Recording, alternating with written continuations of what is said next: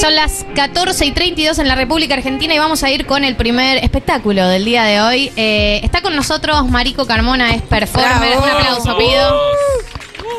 Es performer, es eh, un referente, por supuesto, de eh, la comunidad LGBT. Y no quiero dar eh, mucha vuelta más, quiero presentarte y que hagas lo tuyo y después charlamos. ¿Estás de acuerdo? Sí, estoy de acuerdo. Así que les pido un aplauso más con ustedes, Marico Carmona. Si me pierdo fácil, me distraigo en el camino y persigo una idea que me lleva al abismo y me tiro tentado a una muerte al instante y me olvido del tiempo y detengo mi arte. Si dejo todas las cosas en un rincón de mi cuarto y las tapo con algo que destapa otro algo y te mando un mensaje, una foto de un gato y te digo palabras que se olvidan al rato. Si me pongo infumable con lo tanto que fumamos y me olvido lo importante, lo que en serio pensamos y se me escapan las ganas y me vuelven las penas y me pongo muy triste y rechazo tu por favor, déjamela pasar. Gracias. Ah. Bueno, muchas gracias por la invitación. Les voy a compartir algunas cosas de mis dos libros. Tengo un libro que se llama Futuro Problema eh, y otro que se llama Prometo Fallar. Por ejemplo, lo que voy a hacer a continuación es el rap que le da título a mi segundo libro, Prometo Fallar, y dice así. Decir no me llena, me carga de pena, me entero que pasa, sigue otra condena. Hoy vengo a contarte el porqué de mi arte, no me entra en la rima, me siento un desastre. ¿Por qué me besaste? ¿Cuál fue? ¿Qué flayaste? No sé si soy yo o si es el mal viaje. De nuevo pretendo decir lo que siento, me invento, reviento la rima en el viaje. Me visto de traje, me pongo perfume, te digo al oído el abismo nos une, se me cae la cara y todas las excusas cada vez que intento sostener mi lucha. La pena no es mucha, digo lo que siento, lo dije ya antes y no me arrepiento, no voy a fingir con otro decir, no quiero, no puedo, no me va a salir, porque es que me exijo un decir desprolijo que abarque montañas en dos papelitos. Yo quiero un respiro, un estar transitable, un decir imprudente que sea moldeable, lo voy a intentar, prometo fallar, te espero en la esquina, venía a fracasar. ¿Sabes lo que me gustaría darte un beso antes de que vos para allá y yo para acá, después de que vos y yo para allá, desde allá y hasta allá? Planeando nada, pensando nada, que me mirás, que te miro pensando que hablas y que me mirás porque te miré, pero yo ya no miro más. ¿Sabes lo que me gustaría darte un beso? Porque tu boca en mi boca de alguna forma re loca, de alguna forma me invoca, de alguna forma me interpela. Dice más que mi decir frenético, aunque absurdamente estético. La regla es la contradicción. Estoy hablando un montón. ¿Alguna vez dos seres se amarán del mismo modo y al mismo tiempo? Bombón, poeta y puta, igual tranqui, yo no te amo. Es más, creo que yo no amo, porque si amo, te amo, la amo, les amo. Mierda, qué cagada, igual no me aferro a nada pero después amo este capricho intenso, me confundo y pienso en todo lo que me gustaría darte un beso. Es decir, besarte, es decir, besarnos y cuando estemos distraídos estallarnos. Reprimidas veces te miré y decía que mi boca en tu boca, hacia tu boca, junto a tu boca, destrozando lo que me provoca, inquietudes, actitudes, similitudes y unas ganas impresionantes de darte un beso, pero no lo hago, porque se me perdió el lenguaje porque me distraje, porque de nuevo no pude sostener lo que traje y desde entonces busco desesperado nuevas palabras que digan nada, para taparse, para cubrirse, para decir que el decir resiste. ¿Cómo se explica que no se puede, que lo que hoy quisiste decir quizás te excede? Hoy soy mutante de mi nueva versión pensante, hoy pido a gritos y a los hachazos un estar que reivindique más de mil pedazos. Estoy full tranquilo, el lagrimal activado, pedime cuando quieras te doy un llanto de parado. Ya no replico mi indiferencia, estoy amasándome en mi cabeza junto a la urgencia.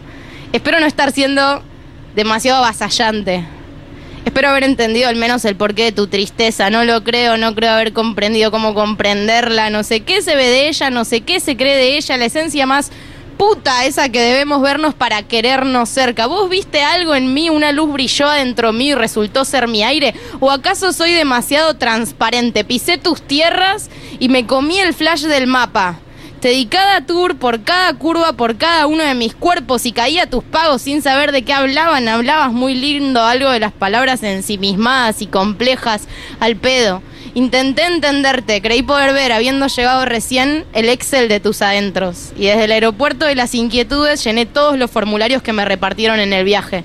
Quizás fui demasiado sincero, quizás vos demasiado afip para mi pequeño emprendimiento de celulares importados. Cuando me di cuenta, ya estaba exiliado y era tiempo de ponerse short. Estuve pensando y si te dan ganas en la birra o algo así podemos tomar una mafalda. Va, vos tomás, despertate, vos te tomás en serio la sensación de abismo, lo pregunto en general. ¿Ya te fumaste mis tucas? Te las regalo, de verdad, mi casa es tuca. No tenés sedas, tranqui, usemos uno de mis poemas. Total escribo un montón. Un boicot, un desencuentro, una crítica constructiva, un repensar el construir, un entendimiento nuevo, una certeza que desaparece, un futuro moldeable, la búsqueda de un estar transitable, una mirada paranoica, un cuerpo muy tenso. Perturbado y creativo, así voy. Puedo bailar muy tranquilo el deseo equivocado, puedo poner en palabras miles de despedidas, puedo transitar lo que le pasa a mi cuerpo cuando se revienta. Puedo descontextualizar y recontextualizar en otro párrafo, de otra historia. Hubo un congreso de inseguridades antes de que llegues. ¿Vos bien? Te leería las conclusiones, pero estuvimos repensando el concluir.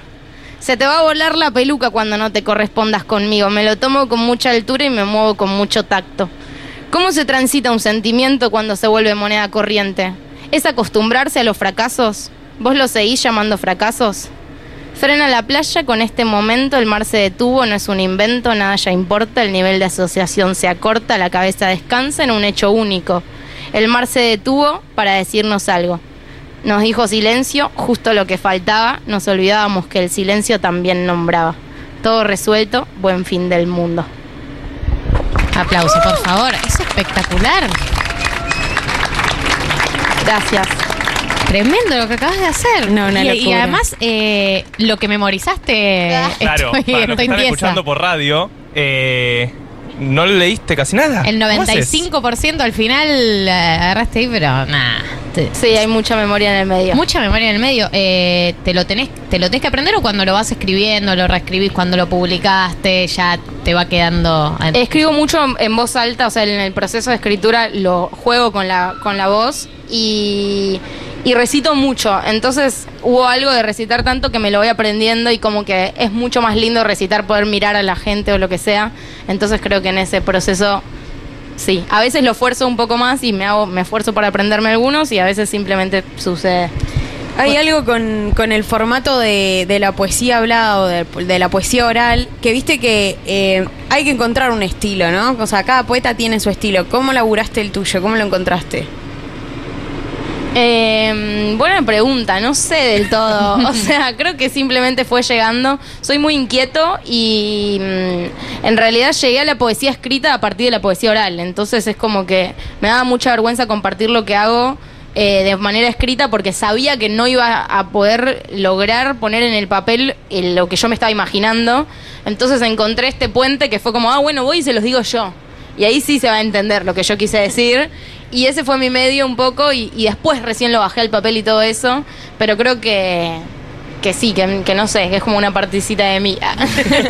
Eh, Pero hay algo medio del mundo del trap que caló en vos en algún momento de tu historia. O sea, hay algo de eso que sí te llamaba de más de esas batallas. Soy un viejo, me siento Burns Esas batallas. Esas batallas que tienen ustedes, los jóvenes. No, pero posta que tenés, o sea, sos eh, poeta, pero también sos medio free, como algo me- medio Claro, medio freestyle. freestyler. ¿Tuviste Eh, tu pasado o no? Tengo mi pasado de, de host de batallas de, de freestyle, sí, pero igual más allá creo que me gusta, lo consumo, el trap, lo consumo y me gusta y a veces me aburre el mundo de la poesía, eh, como cuando se pone muy solemne o cuando se pone aburrido.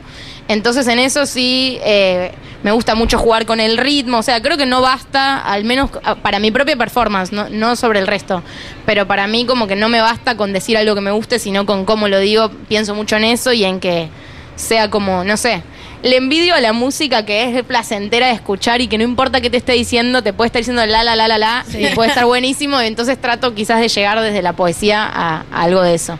Eh, estuviste compitiendo hace poco, ¿en Brasil fue? Sí, me fui a Estuviste compitiendo, eh, contame bien en qué, en qué consistía, o sea, la, a dónde fuiste a competir, más allá del el destino, y en to- si todas las personas hacían poesía oral, si había otras disciplinas, contá la experiencia. Bien. Bueno, pasa algo loco. O sea, existe el slam, que es lo más cercano a una competencia de freestyle, pero de poesía. Se hace en varios lugares del mundo. Acá existe, es más chico eh, que en otros países, pero bueno, es un formato en donde vos tenés tres minutos para decir de memoria un poema de tu autoría y cinco personas del público te ponen un puntaje y bueno, ahí empieza la competencia y bla. Eh, y bueno, y se hizo por primera vez en Brasil, en la Flupi, que es un festival de literatura de allá. Se hizo como la Copa del Mundo de Slam y por primera vez hicieron un Slam trans. Eh, y bueno, y me invitaron y fue increíble. Y estuve ahí compitiendo con gente de toda Latinoamérica. Pero era un slam trans, era una subcategoría dentro de todas las categorías. O sea, había otros otros slams no trans, digamos, dentro de la competencia general o era competencia solo slam trans. Yo fui a una competencia trans, pero en ese festival, que era un festival gigante de muchos escenarios y muchos shows y todo, había distintos tipos de slams. Uno era la Copa del Mundo, por Claro. ejemplo, que iba gente de Japón, no sé, o sea, era eh, bastante loco con traducción. O sea, yo también tuve traducción ¿Eh? En simultáneo, sí, Sí. increíble. Fue loco. ¿Y, y se movía? Así, Se o sea, hacía una perfo también el traductor, ¿o no? ¿Cómo? No, o sea, tenía por un lado un- un- una persona que hacía lenguaje de señas y por otro lado tenía atrás en una pantalla mi texto en Ah, español escrito. y en portugués en este caso. Increíble. Eh, y fue muy genial, la verdad, y fue muy loco.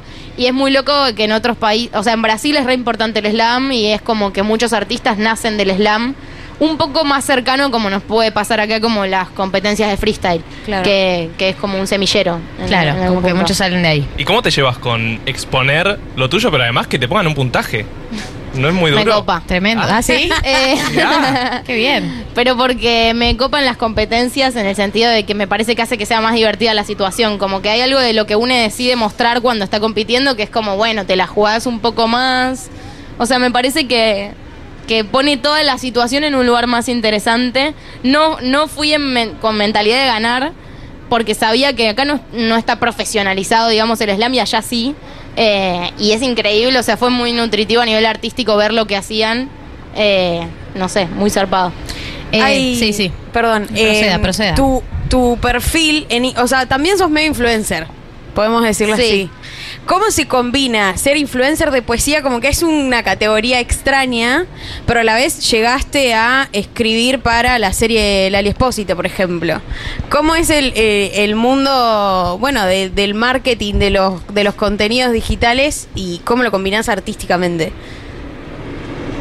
Eh, em, a ver, no sé, a mí tengo una búsqueda artística por un lado, que eso estuvo desde siempre y que me parece que creo a nivel, también a nivel activi- como desde el activismo, creo que una manera muy interesante de transmitir las cosas es mediante el arte. A mí me interpela mucho más una pieza artística que cuando alguien viene como quizás con un discurso, son momentos para todo, cosas distintas y todas sirven, pero entonces a mí me queda la sensación de, che, yo quiero activar desde acá, yo quiero transmitir desde acá, quizás desde un lugar un poco más sutil. Desde ahí está mi búsqueda artística.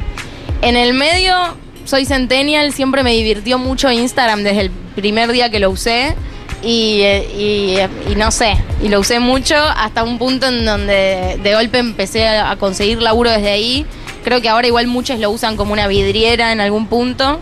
Eh, y tuve la suerte de que se juntaron estas dos cosas. Es confuso también, pero creo que, que me permitió llegar a un montón de lugares y que, y que entonces sí, como que de golpe es un híbrido rarísimo en donde yo ni me siento influencer ni me siento no sé qué, pero termina sucediendo Un poco de todo. un poco de todo, un multiartístico. Como, como toda la gente hoy en día que tiene Claro. muchas pestañas abiertas.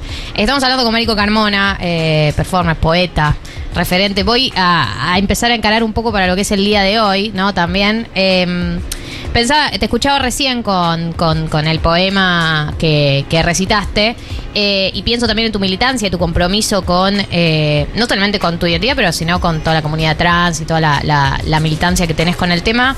Y eh, me pregunto si pensás cuando escribís en vos hablás, no sé, de, lo que te escuché, creo que hay mucho sobre amor, sobre un vínculo con alguien, sobre una sensibilidad. Si vos crees la necesidad o sentís la necesidad de, cuando escribís o cuando recitas, decir algo sobre lo que militás, o decir, ya con el hecho de ser yo la persona que está acá parada recitando esto, esa es mi militancia, o eso ya eh, forma parte de la militancia.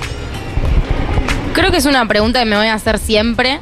Eh, sí me pasó en la práctica de darme cuenta de que quizás sí influía desde donde hablo y que hay cosas que uno no registra que tiene para dar y que al resto quizás lo toman como, no sé, una mirada sobre justamente el amor, los vínculos, la sexualidad, como que yo me encontré publicando mi primer libro que es Futuro Problema, que es la mayoría de lo que recité hoy es de ahí.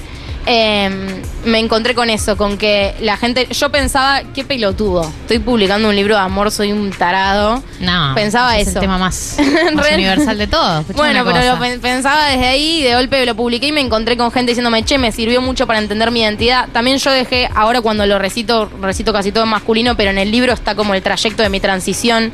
De hecho, a mí publicar este libro firmé como Marico Carmona por primera vez y fue como un montón de familiares, gente que no sabía que yo me llamaba Marico, enterándose con un libro impreso, publicado. Eh, entonces, en lo personal me deja rastro y veo como cuando algo me atraviesa, atraviesa también muchas veces a quien lo consume. Y por otros momentos digo, no, yo voy a hacer un poema sobre, no sé, de golpe fueron las pasos y, y- y tengo una sensación de decir, che, tengo que decir algo sobre esto, voy a escribir para la ocasión. Y tengo varios poemas que son más específicos, que en donde escribo para decir algo. Claro. Em, Para opinar o, o dejar asentado una sensación sobre un tema específico Sí. de actualidad. Sí, total, y eso sí tiene también más que ver con las redes y con darle a la gente algo que compartir para aprovechar y tratar de de discurso o lo que sea. Pero no sé, eh, en el rap que tengo que hablo un poco de, de mi visión artística y eso, eh, como que un dilema que tuve en un momento era yo quería que todos los poemas digan todo lo que pienso y, y con eso tuve que romper. Qué bien, me banco. banco porque no, banco porque es difícil y además porque, no sé, o sea, obviamente yo no so- no soy artista, pero siento que, mm, que, que pasa mucho con, con artistas que, que tienen un compromiso sobre una causa que, que necesitan en, en un, por ahí en un tema o en un momento dejarlo todo asentado y a veces se pierde como lo otro, o decís, bueno, quedó claro lo que pensás, pero quizás, no sé, no me copó tanto el poema o no me copó tanto la canción cuando son canciones, como bueno, eh, esa negociación, siento que es, es interesante, eh, pero que es como un- algo más interno que quizás tenés vos con vos mismo. Para, para, para ahí el resto de nosotros no lo vemos así. Es una discusión eterna y, y creo que cada tanto voy para un lado, para el otro. Los libros son una cosa, Instagram es otra. O sea, también en eso que me decía Becha de el mood de Instagram y no sé qué, creo que también se termina haciendo una pequeña separación en donde. Sí, no es sé. como que segmentás el público. ¿A quién le estoy hablando? Sí, en realidad yo siento que siempre hago lo mismo en diferentes formatos y que al que le gusta tal formato va acá o acá, pero sí, termina pasando un poco eso. Eh, es Marico Carmona. Eh, tema marcha del día de hoy. Asumo que acá te vas para allá. ¿Cómo, ¿Cómo te sentís con respecto a la marcha de este año? Eh, siempre me da un poco de ansiedad, pero no, me parece que es re importante. Siempre hay muchas discusiones internas que se terminan armando respecto a la marcha y cuánto sirve y cuánto se vendió, lo que sea. Para mí es un momento re importante. eh, en donde incluso lo que decían hace un rato de pueden ir paquis o no, para mí es como que no sé, todos se supone que éramos paquis en un momento, eso nos dijeron, entonces como que hay que tener en cuenta ese recorrido y es un lugar para ir y para tentarse, para dejarse llevar, para un montón de cosas en donde hasta se juzga a la gente que va como a mirar y lo que sea. Pero también si vas a mirar tenés ganas de algo en algún punto y como Sí. que es un camino largo que mucha gente lo empieza desde la marcha. Entonces a mí me conmueve más que nada desde ahí el, el espacio. O sea, por supuesto que nada, coyunturalmente estamos en la mierda y es re importante encontrarnos. Este es un encuentro de festividad. Hay otros encuentros, encuentros eh, más Sí, tipo de lucha más, más, más solemne. de lucha más concreta también. Este me parece que tiene que ver mucho con un despertar desde un montón de, de- de aspectos y con posta mirar gente. O sea, una de las faltas que tiene la comunidad LGBT en general es no tener referentes, no tener a alguien en la tele o en tal lugar en donde decís, ah, sí, yo quiero ser como esta persona. Y creo que la marcha es un lugar para ir, mirar un montón de gente y decir, ah, bueno, dale, quiero ser como ella. Y después no, ¿no? Pero. Eh, por ahí por u- u- unos meses estás intentando construir esa identidad y después ves. Algún horizonte, eh, creo que sirve para marcar un horizonte y para encontrarse, para vernos las caras mucho. También, no sé, yo y sé que mucha gente recibimos muchos mensajes de odio en internet eh, y de golpe es como que salir a la calle y vernos las caras eh, desmienten un poco esos mensajes, que es gente desde su casa, que, que es muy fácil desde tu casa insultar, y no es lo mismo cuando nos juntamos, cuando nos vemos, cuando estamos todos y decimos, ah, bueno, si nos quieren quitar algo, eh, somos todos nosotros que después estaremos aquí y que ya estamos acá reclamando. Como que por ahí pa- pare- parecemos menos cuando estamos cada uno en su casa. Sí, o más, ins- o más débiles en algún punto, como que hay algo de- es muy empoderante, me parece, por más de que da ansiedad. Pero qué te da ansiedad, ¿te pones nervioso? no, hay algo de gente tan montada que decís, ay, no sé, estaré. eh, Estás muy bien, No, tenés hoy, tremendo hoy ya outfit. estoy tranquilo, hoy sí. estoy tranquilo. ¿Se piensa con mucha anticipación el Lo outfit? resolví ayer. Ah, bien, perfecto. Sí. Perfecto, no, está bien. Eh, gracias a protesta que. me imaginé, me, me imaginé dieron una de eso iba a. ¿Y cómo te llevas vos con ser referente o ese, eso que vos decías? Hay gente que te escribe y te dice, che, me reconocí acá, como que se, se ve reflejado en vos. Eh, porque también supongo que también hay algo de la presión, ¿no? En, en eso de que venimos hablando hace años, de que sos todo lo que está bien o sos todo lo que está mal. Si alguien te dice que sos todo lo que está bien, también es como, uy, ¿no? ¿Te pesa un poco eso? Sí. Sos No me- todo lo que está bien. ¿Todo lo que está bien? Eh, no sé, soy muy de las contradicciones en general y, y como que todo lo que es la exposición lo habito con mucha contradicción y con mucho disfrute. Me gustan mucho los escenarios, la exposición, o sea, siempre supe eso, por eso también llevo mi poesía a la oralidad, porque quiero verme con la gente y decírselos. Eh, y en eso también creo que cuando une. O sea, es loco que las personas, por ejemplo, las personas trans que nos exponemos, somos referentes. Eso es loco en el sentido de que se nota que faltan referentes. Eh, y creo que deja eso sobre la mesa. Entonces, por momentos me lo tomo más en serio y sí fui afinando mi discurso y soy muy cuidadoso con qué digo y con cómo lo digo porque sé el nivel de exposición que a veces uno maneja, pero también no me lo tomo tan en serio y sé que no, que no es tan que es lo- el arte también es así, ¿viste? Uno puede escribir un poema y contárselo a tus tres amigas y atravesaste alguna y tenés ese mismo ida y vuelta, entonces como que lo veo lo agarro desde lo artístico. Eh, ¿Hay chances de cerrar con algo cortito? ¿O Sí. no te preparaste? ¿O quizá te estoy agarrando con la guardia baja? No, para ¿Querés- nada. ¿Para querés repetir tus, tus dos libros? Sí, tengo dos libros, uno se llama Futuro Problema, el otro se llama Prometo Fallar. ¿Dónde los podemos encontrar? Y yo les diría que me busquen en mi Instagram. ah, Bien, está bien. que es marico mariquísimo.